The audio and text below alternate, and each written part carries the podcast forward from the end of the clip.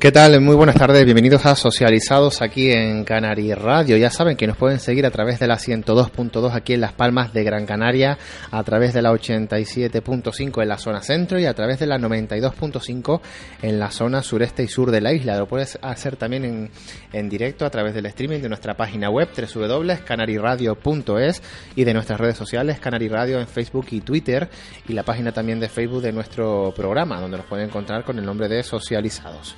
Durante la tarde de hoy vamos a tener con nosotros a José Antonio Ojeda, de la miembro de la Asociación eh, de Hombres por la Igualdad de Género y a Anabel Calderín eh, de la Fundación Avalonia eh, que nos visitan para charlar acerca de la primera marcha estatal contra el maltrato que se celebra el próximo día 7 de noviembre en Madrid y conocer también las acciones que estas organizaciones llevan, llevarán a cabo durante este día. Durante la segunda parte de nuestro programa, ya saben que hoy, como cada 15 días, tenemos la visita y la colaboración de los compañeros del Grupo de Economía del Bien Común de Gran Canaria y nos acompaña Antonio Luis García Linares, él es abogado y empresario y miembro también de esta, de esta organización, de este colectivo, con quien eh, hablaremos acerca de la primera Asamblea Regional sobre Economía del Bien Común que se celebró el pasado fin de semana aquí en la isla de Gran Canaria, concretamente en la zona de vecindario. Esto es Socializados, comenzamos.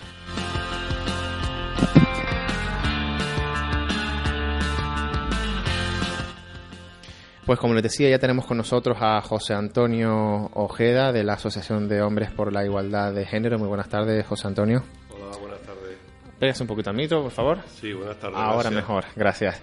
Y también tenemos con nosotros a Anabel Calderín de la Fundación eh, Avalonia. Buenas tardes. Hola, buenas tardes. Bienvenidos eh, los dos. Próximo día 7, próximo sábado, primera marcha contra el maltrato en Madrid.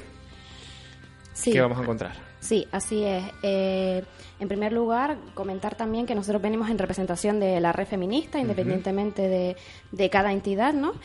Y, y, bueno, la marcha estatal es la primera que se hace, la primera vez que se hace en España en contra de las violencias machistas y eh, esto surgió pues en base de una idea de colectivo feministas eh, a nivel de España, eh, donde en, a partir de febrero con, con, reuniones y, asociaciones y em, empezaron a pues a mm, Sí, la idea surgió en Valencia, ¿vale? A través de una asociación y se, la idea fue unirnos todas las asociaciones feministas de España para eh, realizar esta, esta actividad, ¿no? O sea, la primera marcha estatal, todos nos vamos a Madrid el día 7 de marzo, y porque esto un, tiene que ser un tema de Estado. O sea, lo que, una de las reivindicaciones es que esto es cuestión de Estado, ¿vale? Están habiendo demasiadas muertes, eh, demasiados asesinatos, eh, y por lo tanto hay un retroceso en la igualdad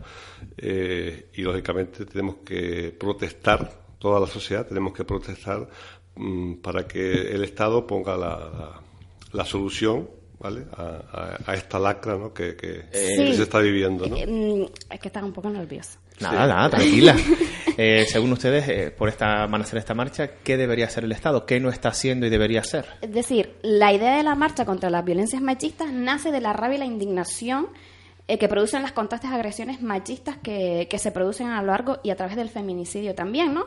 Entonces, ¿qué es lo que queremos pedirle al Estado? Pues que de alguna manera eh, se han disminuido notablemente los presupuestos hacia la prevención y la promoción de hacia la violencia de género. Entonces nos vemos con, con la necesidad de que se reestructure y de que lleguemos a un pacto con el Estado y que por favor pues nos unamos todos y, y hagamos nuevas propuestas, entre ellos un convenio que, que tienen en, en, Estambul. Entre las acciones que ustedes van a llevar a cabo ese día hay una caravana violeta. ¿Qué es esto de la caravana violeta, José Antonio? Sí, es una acción más uh-huh. integrada dentro del marco 7, 7N, ¿no? que eh, son tres rutas que se van a hacer aquí en Las Palmas, en Gran Canaria es la zona sur, centro y norte, ¿vale? Finalizando en la aldea, ¿vale? Y es caravana violeta, pasando por todos los municipios. En cada municipio hay una, un recibimiento donde se leerá eh, el manifiesto y las peticiones que el movimiento feminista hace a las instituciones para mejorar esta, esta situación. ¿Puede apuntarse cualquier persona que nos esté escuchando? ¿O tiene que estar inscritas previamente? Cualquier persona se puede apuntar. ¿Cuáles son esos tres puntos de los que van a salir? Me acabas de decir sur, centro y norte, concretamente. Santa Brígida San... es un punto. Sí, eh, vecindario. Vecindario y Las Palmas. Y Las Palmas. Y van a culminar todas en la aldea. En la aldea San Nicolás, sí. ¿Por qué la aldea? De todas formas, eh, eh, la aldea eh, mm, hemos tenido bastante, muy buena respuesta por parte de la Concejalía de, de la- del Ayuntamiento de Igualdad, de- o sea, la Concejalía de Igualdad del Ayuntamiento de la aldea, y bueno, un poco era un- unificar un punto de, de- de llegada, ¿no? Y bueno, nos pareció ideal llegar a, a la aldea. Quizás también un poco por esa lejanía y por esa eh, parece que pertenece a otra isla, eh, ¿no? La aldea, ¿no? Con el- Con el- la problemática de la carretera, Sí, la y carretera. todo, ¿no? Tampoco un poco visibilizar que todos somos, todos somos aldeanos, eh, hay una discriminación y por lo tanto lo- la, la discriminación que se sufre eh, siendo mujer, pues creo que era una forma también de visibilizar eso, ¿no? De, Eso- Y sobre todo el apoyo que, que desde la institución de la aldea pues nos ha- se nos ha dado. Esos son los actos simbólicos que se van a hacer aquí en la isla de Gran Canaria ese día, pero de toda Canarias van muchísimas personas hacia Madrid, hacia, hacia esa marcha. Sí, no, no es el, o sea, el mismo día 7 de noviembre, ¿vale? Eh, a las 12 es en Madrid la marcha estatal que sale de- del Ministerio de Sanidad, Servicios Sociales e Igualdad, pasando por las Cibeles hasta la Plaza de España. Eh, y a la misma hora, o sea, una hora menos en Canarias, a las 11 en Las Palmas, habrá una concentración en la Plaza de la Feria, eh, donde también eh, habrá un- la lectura de- del manifiesto. Porque es necesario que las siete islas estemos representadas en esa marcha. de algún modo es necesario que la insularidad pues represente eh, el, el problema social existente, ¿no? Porque las masas eh, crean cambio y transformación social. Entonces, eh, que nosotros vayamos a Madrid y, y ellos vean, eh, los políticos y, el Estado vea y se visibilice que no es solamente España y comunidades autónomas, sino que también personas de la insularidad pues se esfuerzan en ir hasta Madrid para eh, reclamar unos derechos fundamentales humanos en, en contra de las violencias machistas que sufren tanto niñas como niños y, y mujeres, pues mm, la masa lo que crea es eso, la transformación social y, y ese es el, la punta del iceberg que nosotros queremos señalar, ¿no? Eh, una de las, bueno, los identificativos que, que vamos la insularidad, Tenerife, Lanzarote, Fuerteventura, Gran Canaria, que por ahora tengo constancia, es pues a través de pancartas, de camisetas, eh, creo que también de globos, y identificarnos, y ir con una identidad de, de Canarias y decir que nosotros también apoyamos eh, la manifestación y apoyamos ese cambio del 7N. Los hombres no somos todos iguales, José Antonio, ya lo hablábamos antes fuera de micro, eh, porque es importante que los hombres también estén representados en esta, en esta marcha. Los maltratadores hacen un flaco favor a lo que es la identidad masculina. Efectivamente, o sea, eh, los maltratadores poco favor nos hacen a los hombres, ¿no? Por lo tanto, yo creo que el silencio nos hace cómplices. Ese es uno de los lemas de, de AIGE, de la Asociación de Hombres por la Igualdad de Género, y nunca más cierta. O sea, yo no me puedo estar callado cuando eh, una X cantidad de, hombres maltratadores están causando un daño a esta sociedad y asesinando eh, mujeres y, niños y niñas, ¿no? Entonces es importantísimo que nosotros los hombres mostremos nuestro rechazo eh, y, exigia- y exijamos al Estado, ¿vale? Que mejore las leyes, que ponga remedios, porque no se trata de buscar leyes para después del, de- de- del hecho, sino esto, esto hay que prevenirlo. Entonces hay que eh, invertir en educación, en formación, en todos los ámbitos, o sea, tanto eh, educativo, eh, deportivo, o sea, en todas las áreas, ¿no? O sea, incluso empresariales, o sea, crear programas donde dentro de las empresas se visualice, ¿no? Eh, esa cultura de igualdad, ¿no?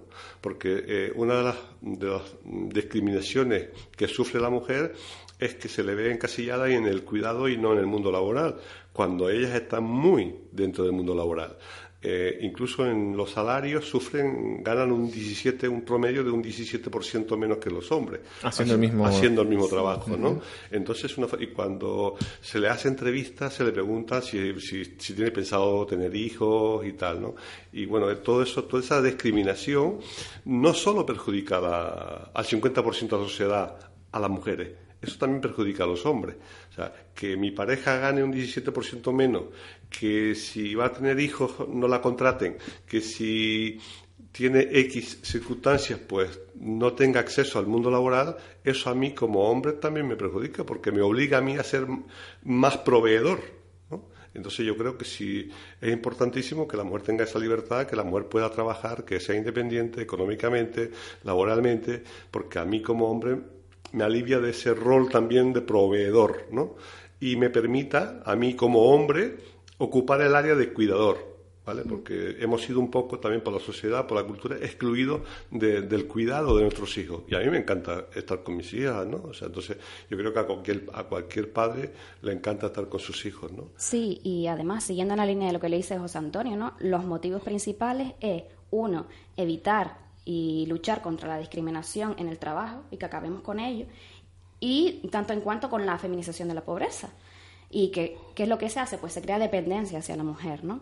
Dos, pues las leyes de violencia de género, mm, como estaba diciendo antes José Antonio, lo que está haciendo es parchear, no está haciendo una integración holística y cambiando desde, desde realmente lo importante, ni siquiera se hace un seguimiento a estas mujeres con violencia de género. Reciben la renta, activa de inserción y luego qué pasa con ellas a nivel psicológico, que yo creo que es mucho más grave esa violencia, ¿no?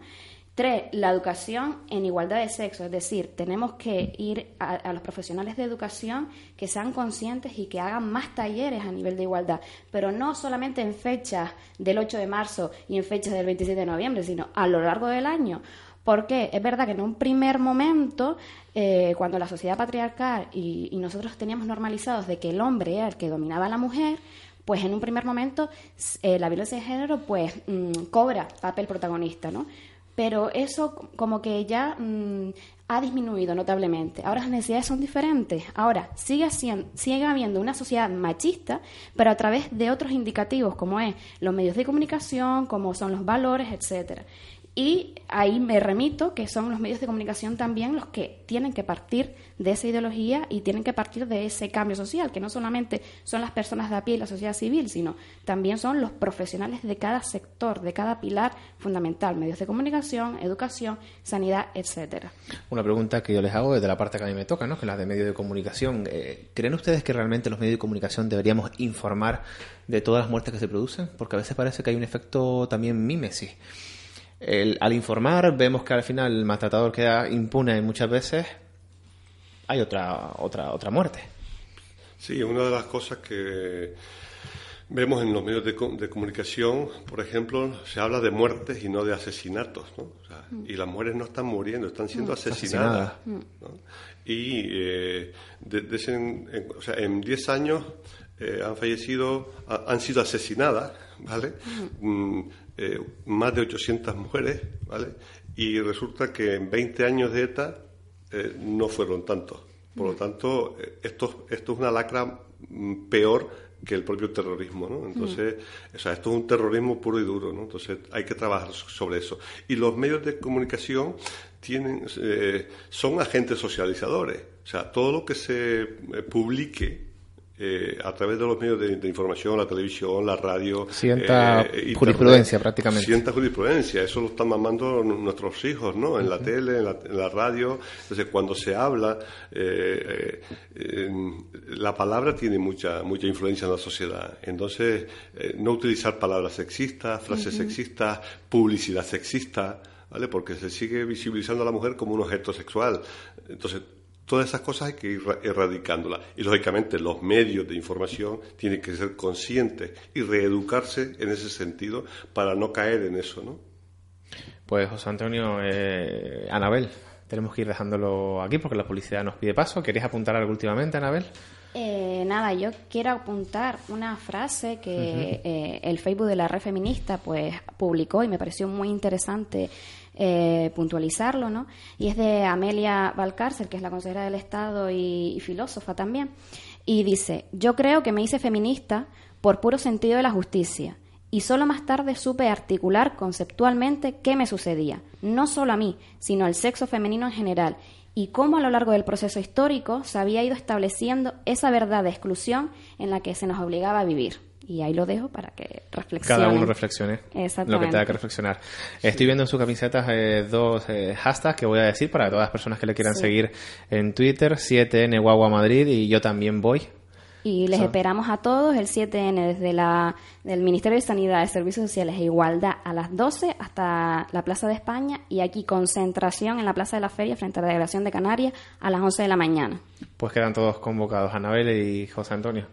Eso es, José Antonio. Muchas gracias por haber estado con nosotros. Un placer. un placer a ti. Gracias, buenas tardes. Nosotros hacemos una pausa y en unos minutos regresamos con nuestros eh, compañeros y colaboradores del Grupo de Economía del Bien Común de Gran Canaria. Hasta ahora.